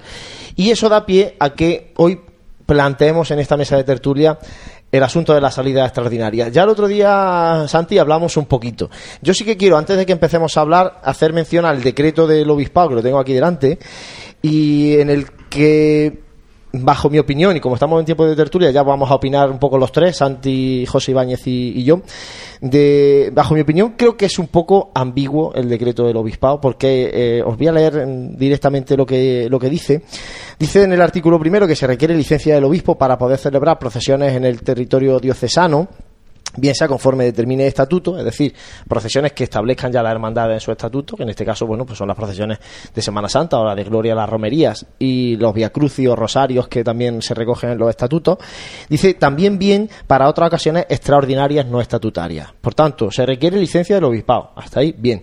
Dice, para este segundo supuesto, es decir, el de las ocasiones extraordinarias o no estatutarias, dice que eh, bueno hace, hace falta ese escrito previo, razonado y motivado por parte de la institución que lo solicite, contar con el consentimiento del párroco o encargado de la iglesia donde, desde donde se proyecte su salida, garantizar una asistencia notable de fieles y una organización adecuada tener muy presente que solo se accederá a estas peticiones en supuestos de especial relevancia a juicio del obispo diocesano. Es decir, especial relevancia a juicio del obispo diocesano. Eso da lugar a que bueno, pues entre ahí la ambigüedad o no de, de cómo según se considere el obispo. Y hay un, un, apunte a pie de página que dice, estos supuestos podrían ser la celebración del centenario de una institución eclesiástica, centenario, coronación canónica de una imagen de la Santísima Virgen María, alguna circunstancia de carácter extraordinario de la comunidad diocesana, arciprestal o parroquial, y otros casos semejantes. Bueno, pues eso es lo que dice el, el decreto, luego vienen más, más normas, pero bueno, hacen más referencia ya a cómo tiene que ser esa organización, ¿no? Pero eso es lo que dice el decreto del Obispado de Jaén en cuanto a salidas procesionales, es un decreto de 2008. Y en este caso, la Veracruz cumple 475 años y pide salida extraordinaria para el próximo mes de mayo. ¿Qué opinamos en la mesa? Bueno, pues lo deja, lo deja un poco ambiguo, yo creo que también como bien dice, a criterio también y del interés, ¿no? Porque a lo mejor la cofradía de la Veracruz no arrastra tantos fieles como puede, como puede arrastrar otra cofradía, un poco más mayoritaria. En fin, 475 aniversarios, ¿dónde lo enmarcamos? Que es la, es la pregunta. ¿Hecho extraordinario o por ser una cifra un poco redonda? Lo hablábamos en el pasado programa, es que si no, cada cinco años podríamos estar haciendo la misma jugada, ¿no? O cada 25, en este caso, bueno, se puede bueno, el, decreto de este Sevilla, que se aprobó a principios de este año, marca 25 aniversarios, o sea, 25, 50, 75, 100, 125, eso es lo que establece de fundaciones y de coronaciones canónicas también. En este caso se deja así muy abierto. Aquí tenemos un precedente, 425 aniversario de la cofradía de nuestro Padre Jesús Nazareno.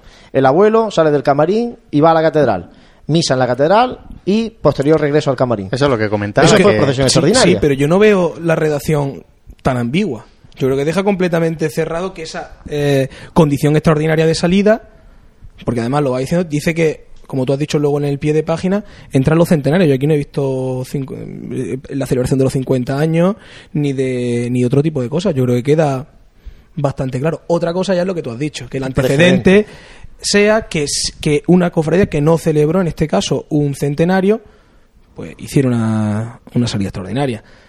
Pero yo creo que tampoco, yo, yo no lo desconocía el, el, en este caso el decreto y, hombre, y agradezco además que poder tenerlo a disposición a mí no me parece tan, yo que sé, tan ambiguo. Yo creo que queda incluso bastante, bastante claro. ¿Y no lo ves tú un poco exagerado, Santiago, José, el tema de que sea centenario solamente? Yo decía ambiguo por eso, porque no refiriéndome a que no está ahí especificado. Sí, dice centenario, pero bueno, y si otras circunstancias... no, yo me refería a que como esto yo, conocía que, existía, pues... no sabía que era lo centenario. Me refiero que eso es una, una cosa que desconocía. Eh, que si veo exagerado que se salga solamente por el centenario, no es que no, no lo veo. O sea, eh, porque hay que salir cada 25 o cada 50, es que para eso todos los años nos ponemos en la calle eh, para celebrar lo que aquí hablamos, la, la, lo ordinario en este caso y lo y una hermandad de pasión pues hace su desfile profesional por estatuto en Semana Santa. Una cosa extraordinaria precisamente es eso. Eh, en este caso marca el centenario Hombre, eh, no sé yo quién lo discuta, pero tampoco me parece algo para echarse las manos a la cabeza. Bueno, que sí que el, un 25 aniversario, o hablamos de ciclos de 25 años, sí que te permite que prácticamente todas las generaciones podamos vivir una salida extraordinaria de nuestra hermandad. Entonces no es extraordinario. Eh, me parece a mí, porque cualquier generación pues, todos los años tiene la, eh, evidentemente si la climatología lo respeta tiene la oportunidad de vivir su hermandad en la calle. Precisamente el hito de, la, de una cosa extraordinaria es eso. A lo mejor eh, recordar algo que precisamente sea mm, difícil volver a verlo en el tiempo no algo que se sabe con una certeza que cada cuarto de siglo, que cada generación va a poder verlo. Que evidentemente nos vamos a tener que, que aguantar algunos cofrades sin ver esto, como tú decías, ese acontecimiento extraordinario de nuestra hermandad. Pero yo realmente creo que no es para tanto las manos, las manos a la cabeza, de verdad, ¿eh? lo pienso sinceramente. Y con respecto a lo que hay en otras ciudades andaluzas, las capitales andaluzas, eh, ya hemos visto que la primavera, cuando pasa Semana Santa, y sobre todo el, el otoño, septiembre, octubre, es muy dado a muchísimas salidas extraordinarias. El fin de semana pasado tuvimos, bueno, eso fue una coronación canónica del Rocío Málaga, pero es que próximamente hay la del Caído de Córdoba. Eh, el 10 de octubre sale la Hermandad de, Cristo de la Buena Muerte de Málaga otra vez extraordinaria. O sea que, que hay, muchas hay muchas procesiones extraordinarias, aparte de la magna de cabra de este fin de semana también. O sea, es que hay muchísimas cuestiones de este tipo. Mm, Yo lo que sí que me planteo es que, mm, o por lo menos veo que aquí somos muy especiales para esto con respecto a las demás. Aquí me refiero a la diócesis de Jaén y en la capital de Jaén. Pero tampoco tenemos la presión social que también pueden tener en otros lugares andaluces y que nunca la hemos tenido históricamente. Y, y tú mismo apuntabas la cofradía de nuestro Padre Jesús, que quizás sí sea la única que tenga esa presión social y que pueda alegar a ella para salir a la calle. Entonces, en ciudades andaluzas, ¿tendemos que aprender de ella? Pues si hacemos una procesión extraordinaria, si ahora se le concede la procesión extraordinaria a la Veracruz y eso resulta ser nada extraordinario, sino que, bueno, pues una procesión más, eh, poca, poco seguida, poco apoyo por parte de los cofrades, en fin, no se organiza aquello de, de buena manera, que, que seguro que, que no sería así, pero bueno, eh, pues ya tendrían otra cosa que alegar, ¿no? En contra de esa salida extraordinaria. Es que yo confío que, que si la Veracruz sale en mayo va a tener el respaldo de primero de las cofradías de Jaén, igual que ya participamos las cofradías de Jaén la de nuestro Padre Jesús en representación. Vamos, yo personalmente fui en representación de, de mi hermandad en aquel día. Y, y luego yo creo que vendría muchísimo, va a venir gente a, a una extraordinaria de, de la Veracruz, ¿por qué no, no? No sé, yo no, no, no sé y no soy quien para tampoco tener de verdad una certeza de cómo va a ser la acogida de una, de una hermandad cuando realice una salida extraordinaria. Pero fíjate que uno de los, de los puntos que, que aquí marca era garantizar una existencia notable de fieles y una organización adecuada. De lo que estábamos comentando de poder tener la, eh, la oportunidad, los cofrades de una hermandad, de ver una salida extraordinaria de su hermandad, quizás es que ese no sea el sentido de una salida extraordinaria, sea precisamente que eh, tenga tal calado que es lo que hablábamos la semana pasada, eh, esa salida que trascienda de la propia hermandad y que sea un hecho extraordinario para el pueblo cofrade. No que nos y, y con eso quiero matizar un poco, no quitarnos el mono de ver un paso de palio de un misterio en la calle, probablemente, sino de que verdaderamente tenga una trascendencia notable que haga que se convierta ese, ese acto en, en- en algo con una acogida que yo creo con plena garantía. No sé. Y ahora yo voy más allá. La trascendencia ya no solamente religiosa, sino económica para la ciudad. El otro día hablaba con, nuestra compañera del de la parte comercial de, Pasión en Jaén y me decía que la repercusión que generó aquella magna del- año de la fe en el sector de la hostelería y de, la restauración en Jaén, eso no se ha vivido nunca aquí. Un, un- un- día, esa cantidad de, de- gente y esa, esa generación económica en un día concreto, pero ni en feria ni, es- ni ninguna Semana Santa se ha producido algo así. Entonces, eh, es verdad que en, en otros sitios, y, y ponemos el ejemplo en este caso de Málaga-Sevilla, en Málaga ya hasta la agrupación de cofradías ha marcado un calendario extraordinario de, de procesiones extraordinarias de este año y lo está promocionando con carteles en Sevilla, o sea, con, Pero- con mupis puestos en las calles de Sevilla. Pero es que hay sitios donde se están aprovechando de esta Claro, salida extraordinaria para atraer esa gente que, bueno, en Semana Santa obviamente está viendo sus cofradías en su ciudad, la mayoría de ellas, y se está aprovechando ahora ese turismo. O sea que estamos tirando más a hacer la procesión extraordinaria por el turismo que para lo que es. Sí, ¿no? yo creo que el debate un poco, por lo que dice José, estoy de acuerdo. Es como saber qué fue antes, si el huevo o la gallina. Es decir, es que, eh, que evidentemente cuando una procesión extraordinaria sucede, hay una acogida grande del pueblo que se vuelca en la calle y que hay una, una repercusión hostelera y una inyección económica, pero cuidadito con. eh, como esto es una inyección económica Claro, para el mundo de la hostelería, eso. vamos a salir eh, a la calle. Es que, eh, ahí, por eso decía yo que creo que en esto el término medio y la naturalidad de lo que se celebra yo sé que es difícil porque cada uno al final pues somos eh, es, un- es algo muy pasional lo que tenemos y queremos ver a nuestra hermandad y nos gustaría poder vivir o que coincidiera con nuestra con nuestra existencia un acto de calado pero mm, no sé yo creo que hay que ser un poquito cauto en ese sentido porque creo que las hermandades las podemos disfrutar todo el año es que de verdad parece es que no salimos todos los años y es que esto Bueno, yo te digo que yo me posiciono que yo quiero, yo sí soy partidario de salidas extraordinarias, creo que ha quedado bastante claro. Santi para eso es más reticente. No, yo también soy partidario de salidas extraordinarias cuando sea un centenario, cuando sea algo de un calado especial y no pues, que soy el primero que seguro que sale el 35 aniversario de cualquiera y voy a verla, porque es que me gusta una hermandad en la calle. Pero que Bueno, de hecho, de, de esta salida de la Veracruz hablaremos mm, después de feria, que vamos a hacer el programa en la Casa de Hermandad de la Veracruz, y nos podrán contar más detalles de todo lo que están trabajando y de bueno cómo van esos papeleos que de momento no tienen, no tienen respuesta de- en, la, en la congregación todavía, no, no saben con certeza si se va a poder llevar a cabo. ¿no? Bueno, yo para apuntar, yo por mi parte, la último, lo último sobre esto de salida extraordinaria y demás. Yo creo que antes había que, habría que trabajar, como antes ha comentado David, en ese hermano de luz y que acompañe a su, a su cofradía en Semana Santa. Y si ya conseguimos que lo acompañe en Semana Santa y con una buena fila de nazarenos, vamos a plantearnos hacer una extraordinaria con esa misma fila de fieles, acompañando que porque es que mm, veo yo a mi cofradía haciendo una extraordinaria y más cofrades haciéndole fotos que participando de ella. Entonces vamos a intentar trabajar en esa línea por parte de todas las cofradías porque creo que es casi más importante, ¿no? Que el cofrade entienda cuándo es cuándo tiene que acompañar realmente a su a su cofradía. Bueno, pues eh, se nos va el tiempo. Tenía aquí apuntado otro asunto para tertulia. Lo vamos a dejar para el siguiente programa, compañeros, porque ya se nos va este tiempo de este segundo programa de radio de Jaén de esta temporada. Eh, hemos hablado de la salida extraordinaria. Aquí hay mucho camino y yo creo que esto va a dar mucho, mucho que hablar en este curso cofrade, sobre todo por esa petición de la Veracruz para realizar una extraordinaria el próximo mes de mayo, que es cuando se celebra ese cumpleaños, ese 475 aniversario fundacional de la hermandad, que no olvidemos es la más antigua de las de Pasión de la capital del Santo Reino. Y ahora, antes de terminar, el epílogo, ese espacio de reflexión que este, en este programa nos trae nuestro amigo Sergio Ramírez.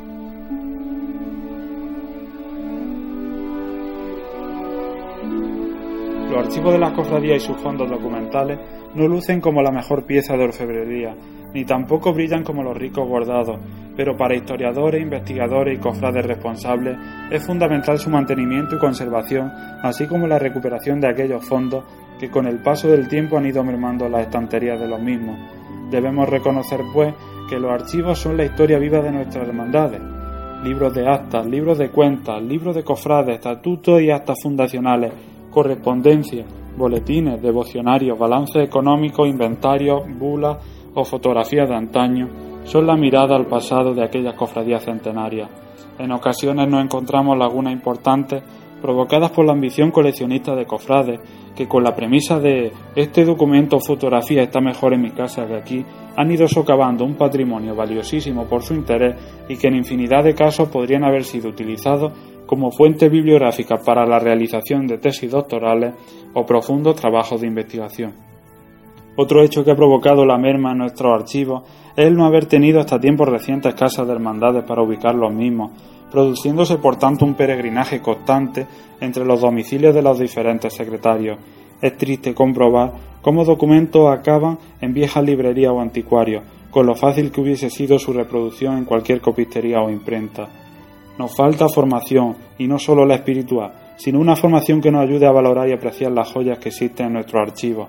En definitiva, concienciación, porque un archivo no es un lugar que sirva para almacenar elementos propios de la fabricanía, ni que se mezcle con otro tipo de actividades que puedan enturbiar su fin último. Pero sobre este tema no todo es pesimismo, pues con anhelo aún se recuerda aquellas primeras jornadas de archivos cofrades organizadas por la cofradía de nuestro Padre Jesús Nazareno. Existen de igual modo archivos que son modelo, ejemplo y orgullo de los cofrades como los pertenecientes a las cofradías de nuestro Padre Jesús, Cristo de la Expiración, Fundación Santa Capilla de San Andrés o el de la Academia Bibliográfica Mariana Virgen de la Capilla. En la organización y acrecentamiento de los mismos, muchos tuvieron y tienen que ver cofrades jiennenses que con una alta dosis de altruismo y generosidad, sin buscar protagonismo ni condecoraciones, dedicaron y dedican su vida a los archivos cofrades. Es hora de agradecer a don Rafael Orteo y Sagrista, don Manuel López Pérez y muchos otros cofrades que han contribuido a tan ardua y silenciosa tarea. Termino con unas palabras del recordado canónigo jiennense don Manuel Caballero Benzalá. Pese a las inclemencias que han sufrido nuestra biblioteca en el transcurso del tiempo, sus fondos son altamente ricos y al ser desempolvados nos hacen tomar conciencia de ser depositarios de un tesoro en el que apenas sí habíamos reparado. La voz está ahí y solo esperan su reanimación al salir nosotros de la inercia.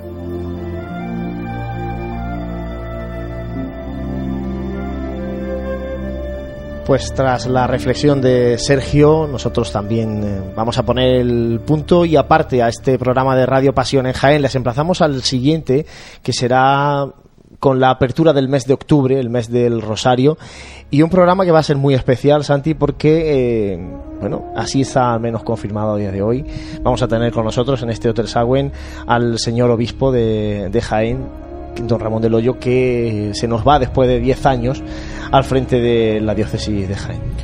Bueno, yo creo que en este caso la importancia, la relevancia del entrevistado, pues lo dice todo y más para para como creo que debería ser para todos los, cofrades de Jaén.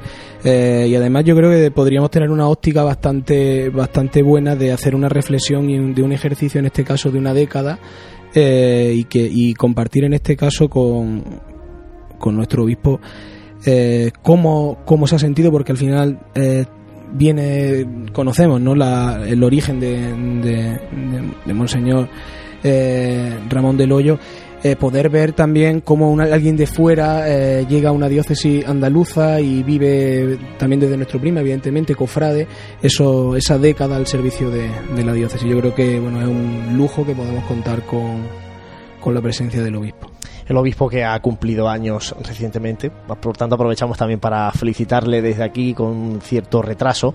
Y ya les digo que va a estar en el próximo programa de Radio Pasión en Jaén. Con él vamos a hablar mucho de lo que ha sido esta década, como decía Santi, al frente del obispado y también de esa relación que ha tenido con las cofradías, de los momentos buenos, los menos buenos y un poco con esa conocer de, de primera mano pues, con qué sensaciones eh, deja el cargo ya de, de obispo pues con, con su jubilación que, que le llega a los 75 años.